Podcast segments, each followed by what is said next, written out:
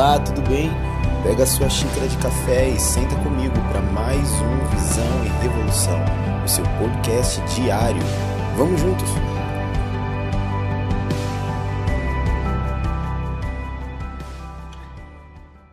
Bom dia, bom dia, bom dia! Vamos retomando os nossos devocionais, os nossos podcasts, temporada 2020, primeiro semestre. Vamos trocando ideia. É, eu tenho já alguns textos, alguns temas gravados de experiências, de entendimento, de coisas que o Senhor tem falado comigo e eu quero repartir com você hoje um tema que eu acho extremamente pertinente e importante e que fala sobre a nossa fraqueza ou a gente pode dizer talvez fraquezas recorrentes. Use o termo que você quiser usar, mas você já viu que parece que algumas questões na sua vida, e eu falo a pessoas maduras, eu falo aqueles que têm buscado, que têm se empenhado e que têm se esforçado realmente por uma vida no espírito. Eu não falo a pessoas que eu sei que eu serei duro, mas eu não tenho preocupação em ser duro. Paulo fala em certo momento que ele foi duro em uma das suas cartas e aquela dureza provocou tristeza nos coríntios.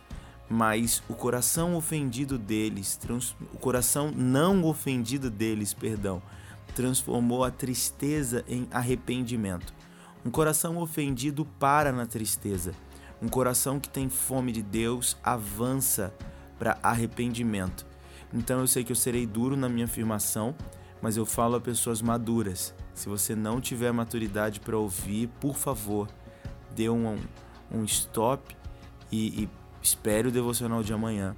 Mas eu falo a pessoas maduras, não aqueles que simplesmente falam que têm vontade, que falam que querem, que falam que desejam, mas que no fundo, no fundo, sucumbem a todas as fraquezas por uma falta de, de, de fortalecimento no espírito, uma falta de disciplina espiritual.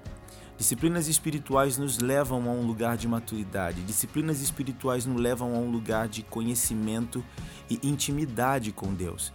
Então eu falo aqueles que têm desenvolvido um relacionamento com o Pai em disciplina, práticas diárias de oração, orações no espírito, jejum, tempo de qualidade, tempos de encontro. São essas coisas que vão formando o nosso caráter espiritual e vão nos amadurecendo.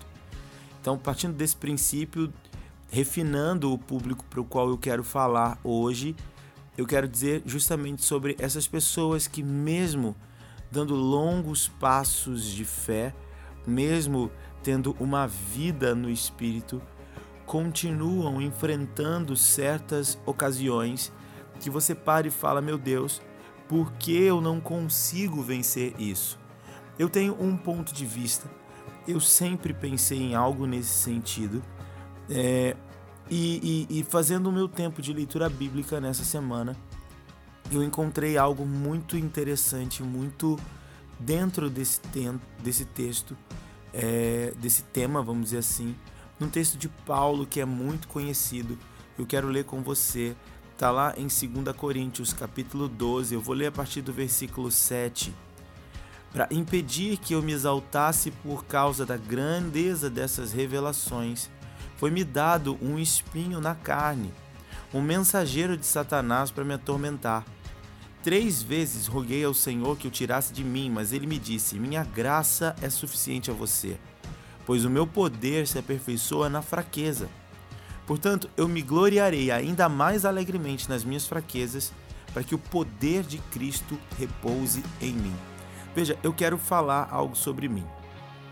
Eu tenho algumas fraquezas na minha vida que eu simplesmente penso que elas estão resolvidas, mas hora ou outra eu me encontro naquele lugar de novo e em seguida eu me encontro num lugar de orar e pedir que Deus retire isso de mim. E a única coisa que eu consigo ouvir de Deus é: se você não tiver isso em você, você vai ser uma pessoa muito orgulhosa. Se você não tiver isso em você, vai ser, você será extremamente soberbo. Então Paulo está falando algo nesse sentido. Ele está dizendo que ele recebeu uma revelação muito preciosa, que ele foi ao terceiro céu e ouviu coisas indizíveis aos homens, coisas, mistérios que não podem ser revelados. Mas ao mesmo passo que ele recebe isso, ele também recebeu um espinho na carne. O que um espinho faz? Espeta. Então, eu penso que todas as vezes que a carne de Paulo se inflava num orgulho, se inflava numa glória própria, ele era lembrado, espetado sobre a sua condição.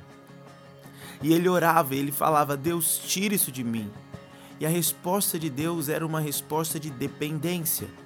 Paulo, a minha graça é suficiente para você. O meu poder se aperfeiçoa na fraqueza. Veja, o que eu estou querendo dizer com isso?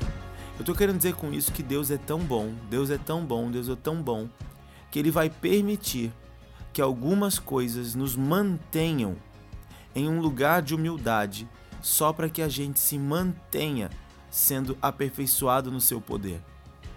Eu sei que isso é muito paradoxal, mas Deus nos ama tanto, tanto, que Ele é capaz de permitir que algumas coisas que nos colocam num lugar de vulnerabilidade e de dependência continuem nos espetando só para que a gente permaneça vulnerável e dependente, ou, tecnicamente falando, fracos. Porque o poder dele se aperfeiçoa é na fraqueza. Nós conhecemos provérbios. Provérbios fala que a humildade precede a honra e a soberba antecede a queda. Então muitas pessoas olham para humildade como um símbolo de fraqueza.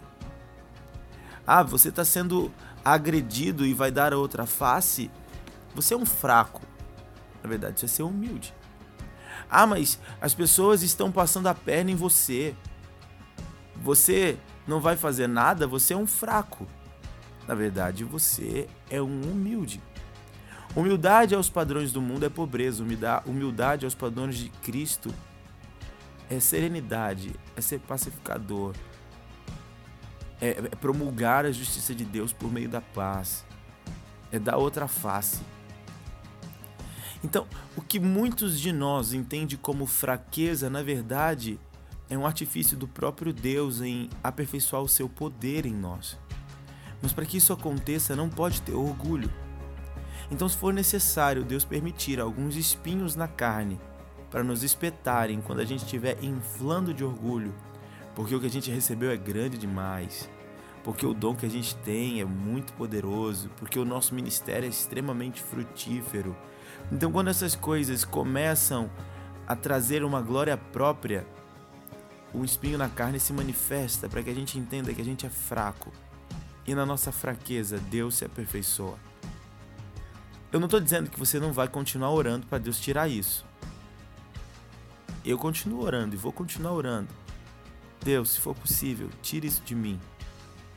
Mas enquanto ele achar que eu preciso me tornar fraco para receber mais poder, eu não vou parar num lugar de autopunição, de autopiedade, de vitimização, mas eu vou entender que de alguma forma aquilo está cooperando para o propósito maior do Pai. Porque eu disse que esse texto, que esse, tema, perdão, ele é para pessoas mais maduras. Porque isso pode virar uma justificativa a qualquer pessoa que deseja pecar. Mas não é disso que se trata, ok? Eu estou falando de pessoas que não conseguem, mesmo já sendo grandes pessoas no Pai. Eu não estou falando para aqueles que simplesmente desejam satisfazer as suas próprias carnes. Então entendam bem uma linha tênue que foi traçada nesse tema. Deus te abençoe. Um grande beijo. Voltamos com tudo. Vamos nós.